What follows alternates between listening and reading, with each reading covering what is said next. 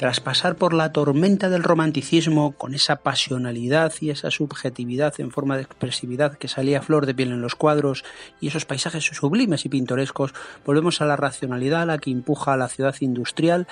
derivada de ese cambio tecnológico tan importante que tuvo lugar en el 18. Eh, fruto de esto o consecuencia son los problemas urbanos y las propuestas alternativas que van a surgir. La ciudad en estos momentos es un espejo de cambios históricos. Si bien ya en la centuria ilustrada había ciertas soluciones que se preocupaban por racionalizar, como son las de Laugier y Milicia, el incremento demográfico que ahora se ve facilitado en las ciudades por los avances técnicos en transportes hace que sean ya necesarias. Las duras condiciones de los obreros van a generar diversas propuestas, de las antiurbanas en figuras del pensamiento como Engels o de un representante del revival neogótico como fue Pugin junto a las sensibilidades que explican el que existieran leyes o se decretaran leyes sobre salubridad. Frente a estas eh, soluciones concretas surgen otras utópicas en figuras como Owen, quien confiaba en la educación y el trabajo para la mejora, en los falansterios de Fourier, culmen de una evolución hacia la armonía con un edificio central destinado a funciones administrativas que estaba flanqueado por otros residenciales e industriales, el viaje Icaria de Cabet, que tuvo influencia, como sabemos, en España, y el intento de combinar campo-ciudad del alsaciano Kochlim o la cristalización del familisterio ya al otro lado del Atlántico por Godín en Estados Unidos. Ante los problemas sanitarios de social o de circulación que las aglomeraciones urbanas generan, legisladores y técnicos fueron imponiendo un nuevo modelo urbano que fuera capaz de absorber estas transformaciones al tiempo que creaban los medios para controlar el desarrollo de esta urbe en su propio beneficio. No obstante, hay teorías que disienten de esta actitud es el caso de Cerdá, cuyo método científico se basaba tanto en la recopilación de datos estadísticos como en la realización de planos topográficos, todo ello en busca de una mayor higiene y circulación. Frente al modelo técnico de ciudad, habría que hablar de los arquitectos e ingenieros y de las nuevas tipologías que surgen en torno a estas figuras. Argan y Murford aluden al carácter de producción artística que es la ciudad, por lo que, al convertirse en una creación industrial, va a reflejar la dualidad de la arquitectura del XIX, simbiosis entre el arte y la técnica, lo que conllevó la disputa entre arquitectos e ingenieros para unas obras que requerían diseño y un cálculo que exige una funcionalidad que se va a desentender de la estética. Puentes, faros, fábricas, almacenes, invernaderos, pasajes cubiertos incluso templos se construyen con nuevos materiales y se diversifica la labor constructiva. Estas tipologías consolidan la división de funciones en arquitectura y definen la figura del ingeniero en surgida de la École Polytechnique o la Escuela de Ingenieros en España, como pueden ser los casos de Cerdá, Castro o Alzola, como un profesional que domina las nuevas tecnologías y que hace sombra al arquitecto, que está formado en la tradición de las academias, como puede ser el ejemplo de l'École de Beaux-Arts en París.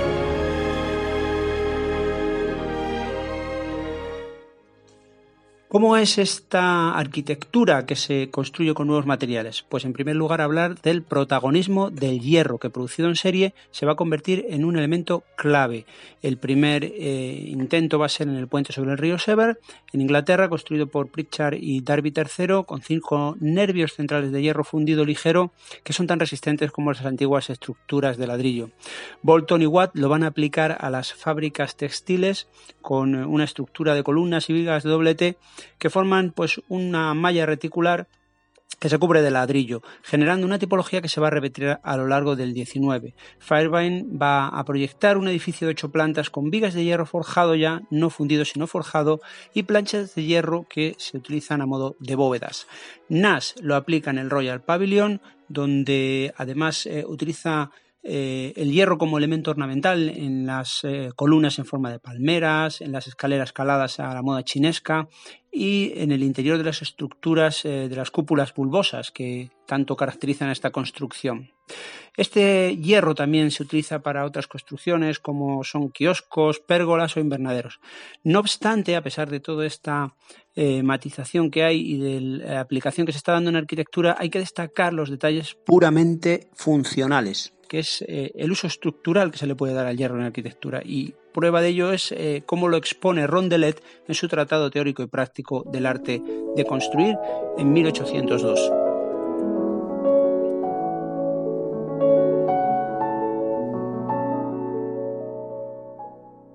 Pero si hay unas construcciones muy vinculadas al hierro, estas van a ser las arquitecturas metálicas, donde se combinan los recursos estructurales de carácter práctico para dar lugar a nuevas tipologías en las que hierro y el cristal son los protagonistas. Estos son los casos de las francesas galerías Viviano Colbert,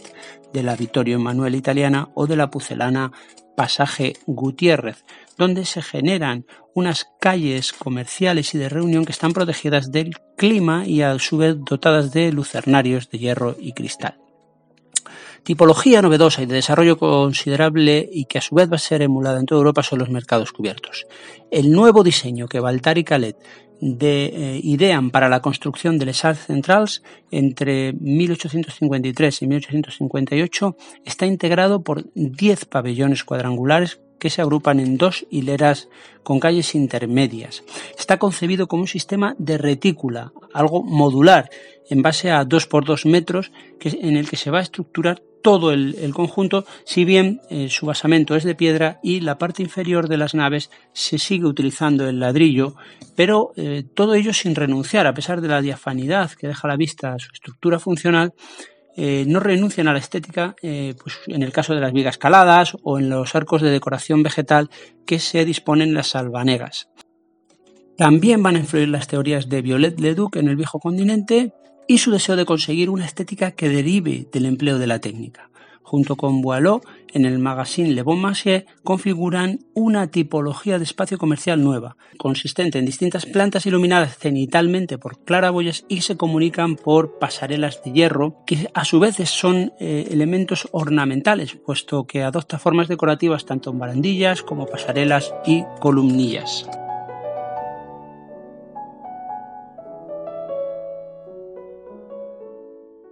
Al igual que las tipologías arquitectónicas, las infraestructuras destinadas a facilitar el transporte van a experimentar notables cambios. El caso más señero pueden ser las estaciones de ferrocarril, que son auténtico reflejo del progreso y que a la vez que reciben población también sirven para distribuir tanto materiales como manufacturas procedentes de la industria.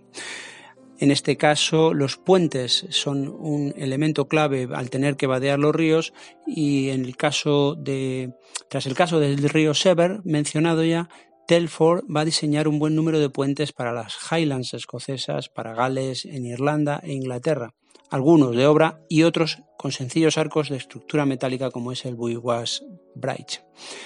Eh, esto no significa que se renuncie totalmente a la estética, como se puede ver en el Albert Dock, donde se combina ladrillo, hierro fundido y columnas toscanas.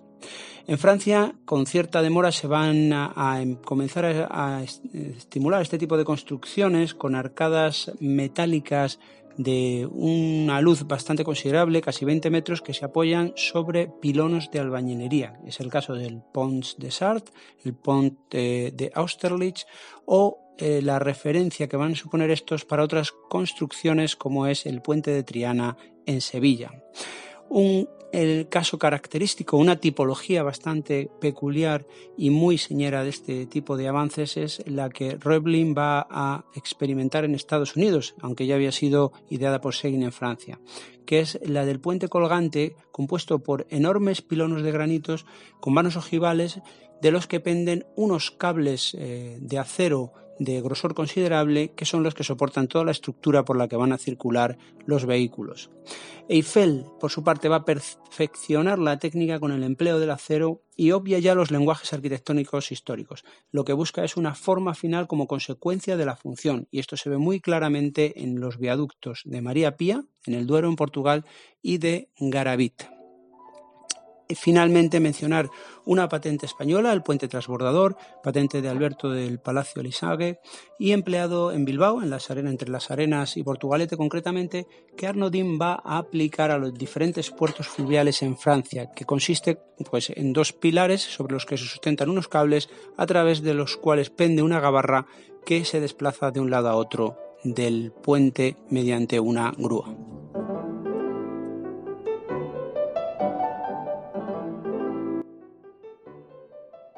Sin desvincularnos del transporte, nos dirigimos hacia las estaciones ferroviarias, elementos señeros de la nueva ciudad donde se conjugan la tipología de muros de albañilería con las estructuras metálicas en las que prima una funcionalidad, que es la de cubrir amplios espacios.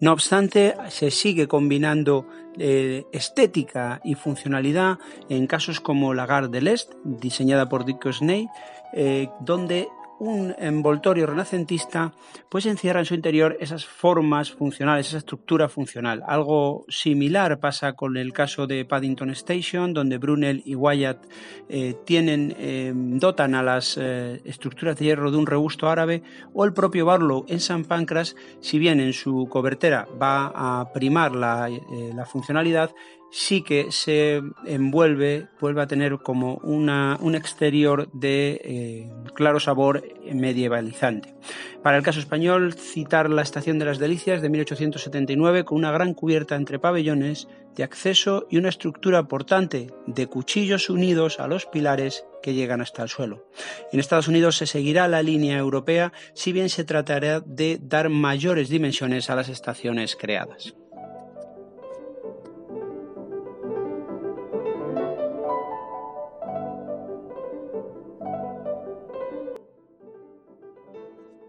Como último punto de este capítulo, centrar la atención en la arquitectura para las exposiciones universales, un lugar en el que las naciones trataban de mostrar su pujanza tanto industrial como económica y, por qué no, probablemente política.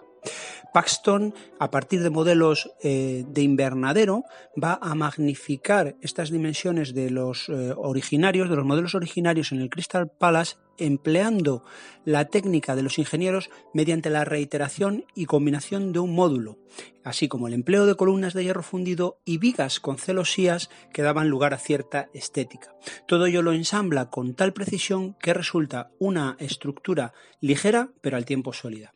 decorada a su vez interiormente por Owen con una policromía que se basa en la teoría de colores de Chevreul. El camino abierto por Inglaterra será seguido por Francia, si bien hasta 1889 no se van a llegar a soluciones formales y técnicas que den lugar a una arquitectura nueva. Hay que mencionar evidentemente el proyecto de Gustave Eiffel, que es resultado de sus propias experiencias en la construcción de puentes. Los tetrapilonos de la base se unen con arcos que son similares a los que ya había utilizado en Trujillo o en el, de, el del Duero, en Portugal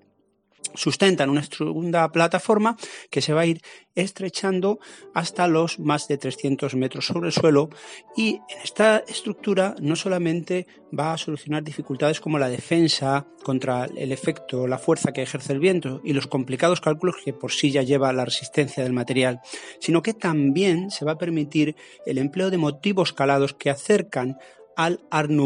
de principios del siglo XX. Sin la espectacularidad de esta torre hay que hacer referencia también a la galería de máquinas de Duter y Contamín, que va a culminar va a ser el cénic de las anteriores propuestas, pues aquí alcanzan su pleno desarrollo a través de arcos de hierro laminados que forman enormes cimbras que van a dar lugar a una nave amplia y diáfana con un aspecto de única estructura que se sostiene sin necesidad de contrafuertes ni tirantes y consigue una amplitud hasta entonces, hasta entonces perdón, desconocida. Los puntos de apoyo, además de, este, de estos arcos, van a estar articulados, lo cual va a sumar un elemento técnico más, que es la elasticidad que se da a toda esta estructura. Y hasta aquí es eh, la el capítulo de hoy. Espero que os sirva de ayuda y os animo muchísimo a que sigáis estudiando esta asignatura tan apasionante que es el arte del siglo XIX. Un saludo.